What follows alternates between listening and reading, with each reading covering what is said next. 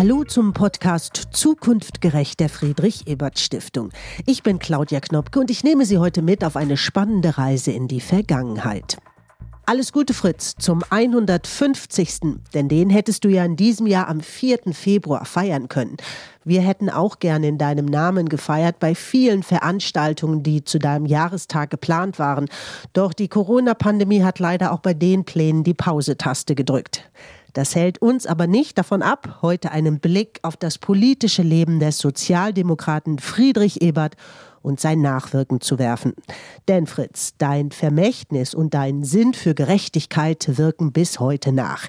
Sicher ganz besonders stark in der Arbeit der Friedrich Ebert Stiftung.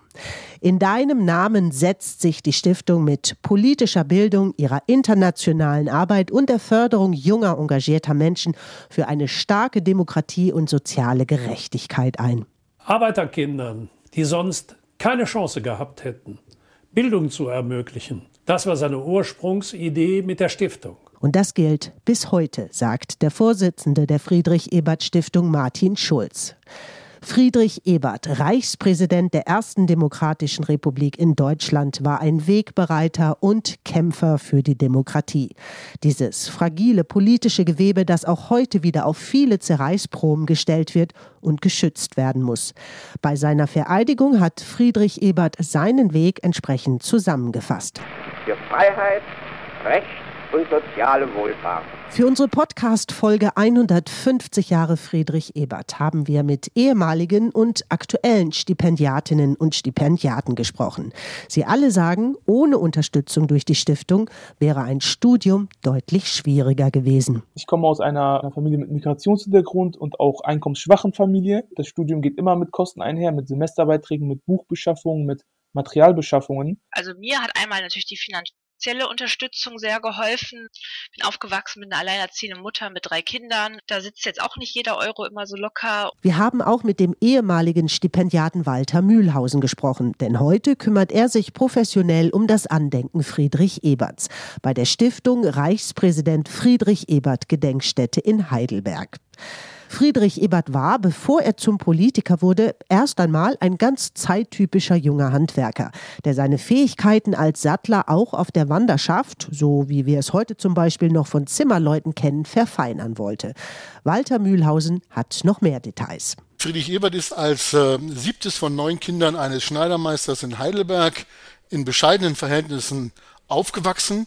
Er hat hier seine ersten 15, 16 Jahre verbracht und die eigentliche Politisierung erfolgte dann auf der Wanderschaft, zu der er dann 1889 aufgebrochen ist durch den Raum Deutschland bis hin nach Bremen. Und auf dieser Wanderschaft ist er politisiert worden und hat sich der Sozialdemokratie angeschlossen. In Bremen angekommen ist Friedrich Ebert 1891 bereits mit viel Engagement für die Sache der jungen Sozialdemokratie dabei. In der Zeit der Wanderschaft sei schnell klar geworden, wo es besonders wichtig war, sich Gewerkschaften anzuschließen, um gemeinsam bestimmte Ziele durchzusetzen. Da gibt es einen einzigen Brief aus der Zeit der Wanderschaft oder über die Wanderschaft, wo er nochmal deutlich macht, wie wichtig es gewesen ist, dass äh, man gemeinschaftlich gegen einen Arbeitergeber höhere Löhne durchgesetzt hat. Das war, so schreibt er, ein ideeller Zug, der ihm immer in Erinnerung geblieben ist. Die Sozialdemokratie ist die politische Heimat, die auch Friedrich Ebert den politischen sowie gesellschaftlichen Aufstieg ermöglicht. Das heißt also, über die Bewegung ist auch der Politiker Friedrich Ebert dann gereift, eine breite Fülle von Aufgaben, die er ehrenamtlich übernommen hat in Gewerkschaften und in der Sozialdemokratischen Partei, ist dann der Aufstieg erfolgt und erst relativ spät, 1905, ist er ja besoldeter Parteisekretär beim Parteivorstand in Berlin geworden. Der Autodidakt Friedrich Ebert wird auch zum sozialpolitischen Fachmann. Er berät schon in Bremen Arbeiter in sozial- und arbeitsrechtlichen Fragen. Im jungen 20. Jahrhundert, in der Zeit des Kaiserreichs in Deutschland, Deutschland geht es politisch um mehr soziale Gerechtigkeit, um ein Recht auf Mitsprache. Gemeinsam zu einem Ziel kommen ist das Credo des Politikers Friedrich Ebert.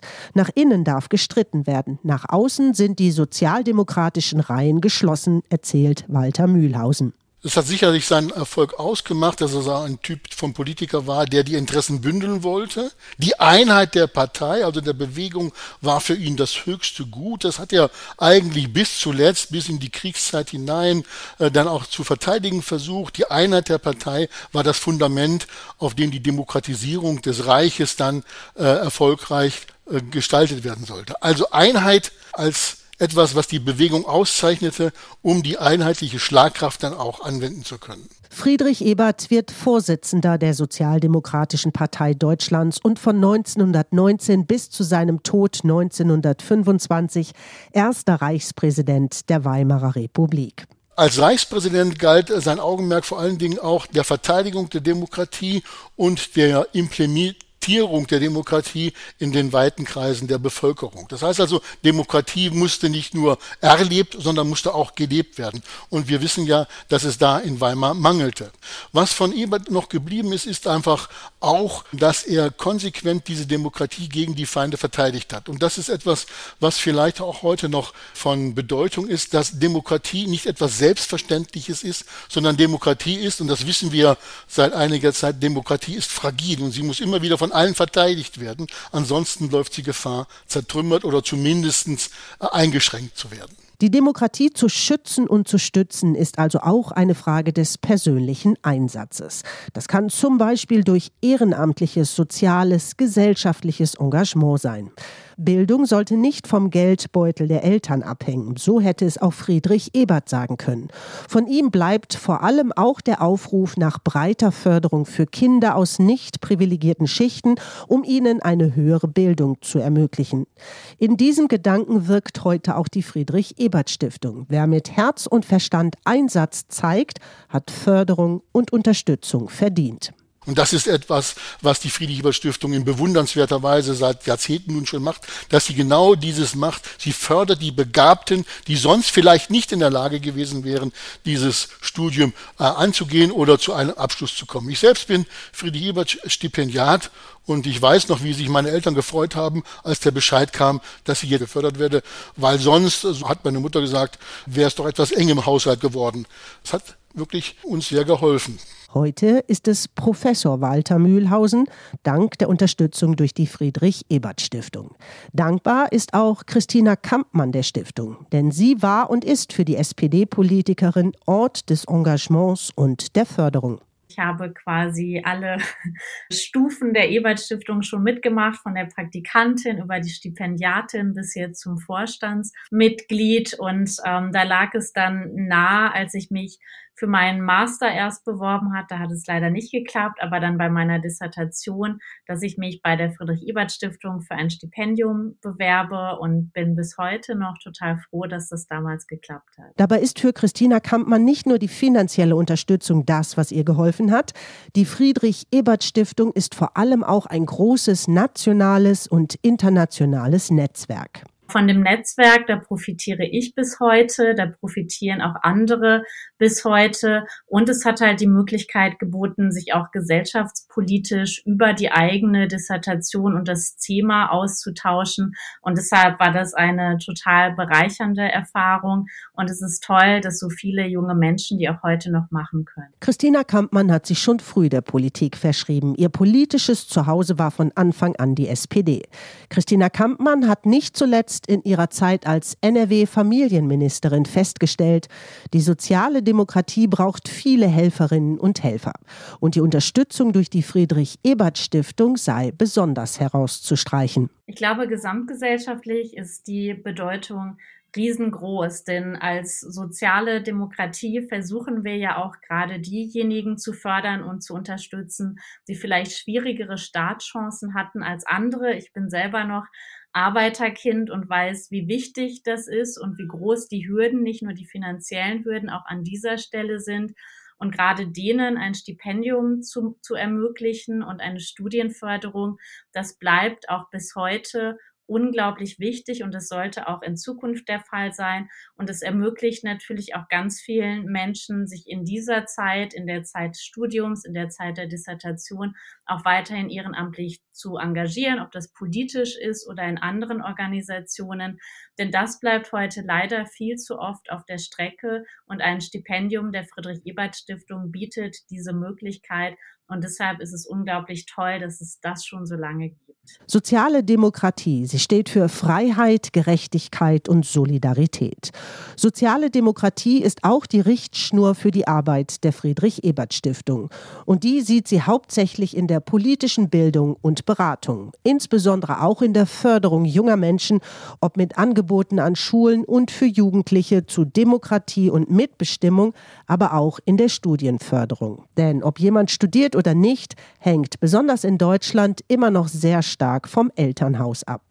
Unterstützung und Beratung hat auch Leonie Bauer, die im In- und Ausland Politikmanagement studiert hat, von der Stiftung bekommen.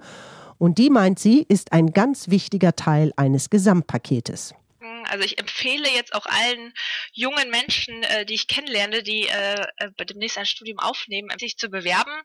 Mir hat einmal natürlich die Finanz finanzielle Unterstützung sehr geholfen. Bin aufgewachsen mit einer alleinerziehenden Mutter mit drei Kindern. Da sitzt jetzt auch nicht jeder Euro immer so locker. Neben der finanziellen Förderung fand ich aber die ideelle Förderung sehr wichtig. Also dieser, dieser Netzwerkgedanken, den fand ich ganz toll.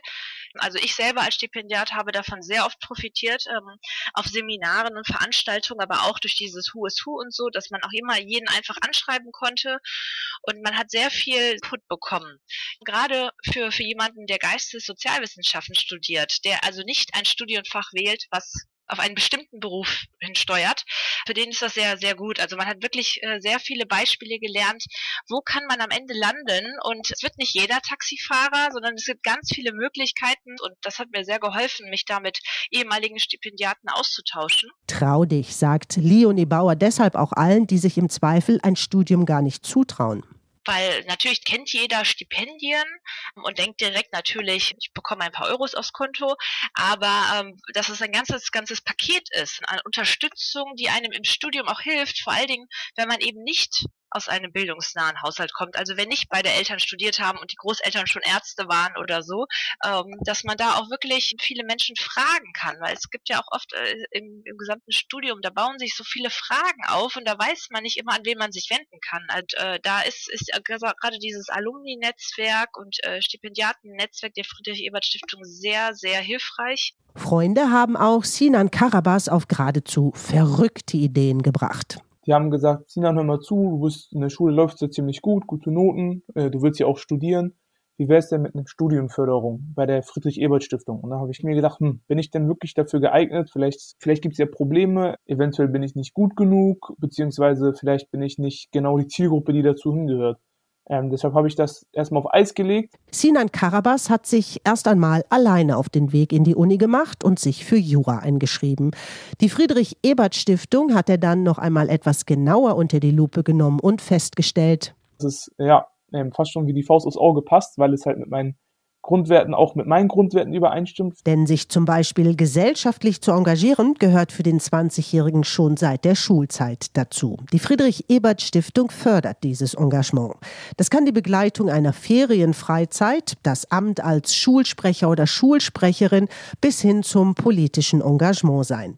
Es geht darum, etwas für die Gesellschaft, für die Gemeinschaft zu tun. Wer das und Talent zeigt, darf bei der Stiftung auf potenzielle Förderung in allen Studienbereichen hoffen.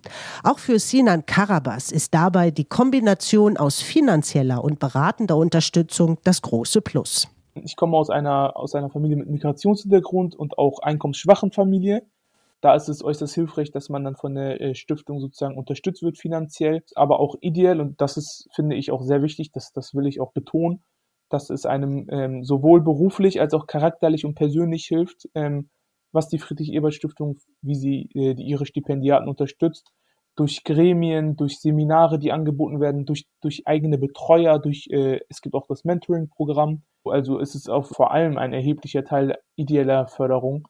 Die Stiftung hat auch international ein großes Netzwerk mit über 100 Büros aufgebaut. Eines dieser Büros ist in Yaoundé, der Hauptstadt Kameruns in Zentralafrika.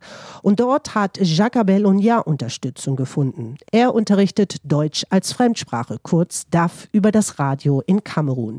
Das Radio Deutschfreund ist auch der Anknüpfungspunkt zur Stiftung. Denn bevor ich zum Stipendiaten wurde, waren wir zuerst Medienpartner mit der Stiftung in Kamerun, erzählt Jacques Abel Onia. Und äh, so auf diesem Weg habe ich mich äh, beworben und äh, ich wurde wirklich äh, in das Förderprogramm aufgenommen und ich, ich freue mich äh, sehr und fühle ich mich wirklich wie ein Fisch im Wasser. Die Stiftung hat mein Leben ja radikal verändert. Positiv natürlich und auch verbessert. Jacques Bellonja hat ein Promotionsstipendium und forscht zurzeit an der Uni in Augsburg. Mit diesem Stipendium kann ich unter sehr guten Bedingungen forschen, arbeiten.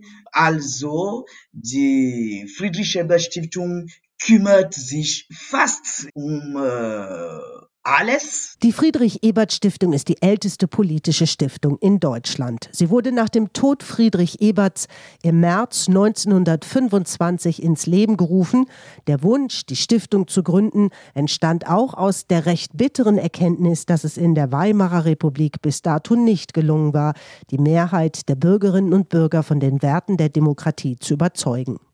Die Stiftung wollte das durch politische und gesellschaftliche Erziehung der Menschen ändern. Erziehung im demokratischen Geist und der internationalen Verständigung. Damit auch junge Menschen aus der Arbeiterschaft eine Möglichkeit hatten zu studieren, war die finanzielle Unterstützung eines der Hauptanliegen der Stiftung. Denn so ausgebildet wären sie auch qualifiziert, um in der jungen Demokratie Verantwortung übernehmen zu können. Und auch heute geht es der Friedrich-Ebert-Stiftung noch darum, für eine demokratische und solidarische Gesellschaft einzutreten. Eine Gesellschaft, die allen Menschen gleiche Chancen der politischen, wirtschaftlichen, sozialen und kulturellen Teilhabe bietet. In Deutschland und weltweit. Bildung spielte dabei eine Schlüsselrolle für Friedrich Ebert, sagt Walter Mühlhausen dass Bildung das Wichtigste ist, um äh, gesellschaftlich und politisch auch voranzukommen, äh, hat äh, mal 1919 seinem alten Lehrer einen Brief geschrieben, wo er nochmal ganz deutlich gemacht hat, dass gerade die Bildung das ist, was den Menschen prägt. Das Vermächtnis Friedrich Eberts wollen und müssen wir pflegen, sagt Martin Schulz. Und dieses Anliegen verfolgen wir bis heute erfolgreich weiter. Die Förderung und Stärkung der Demokratie als höchstes und wichtigstes Gut in unserer Gesellschaft ist heute mehr denn je eine unserer Hauptaufgaben. In diesem Sinne noch einmal alles Gute zum 150. Fritz. Ich sage danke fürs Zuhören bei Zukunft gerecht, dem Podcast der Friedrich Ebert Stiftung. Wir freuen uns, wenn Sie den Podcast abonnieren.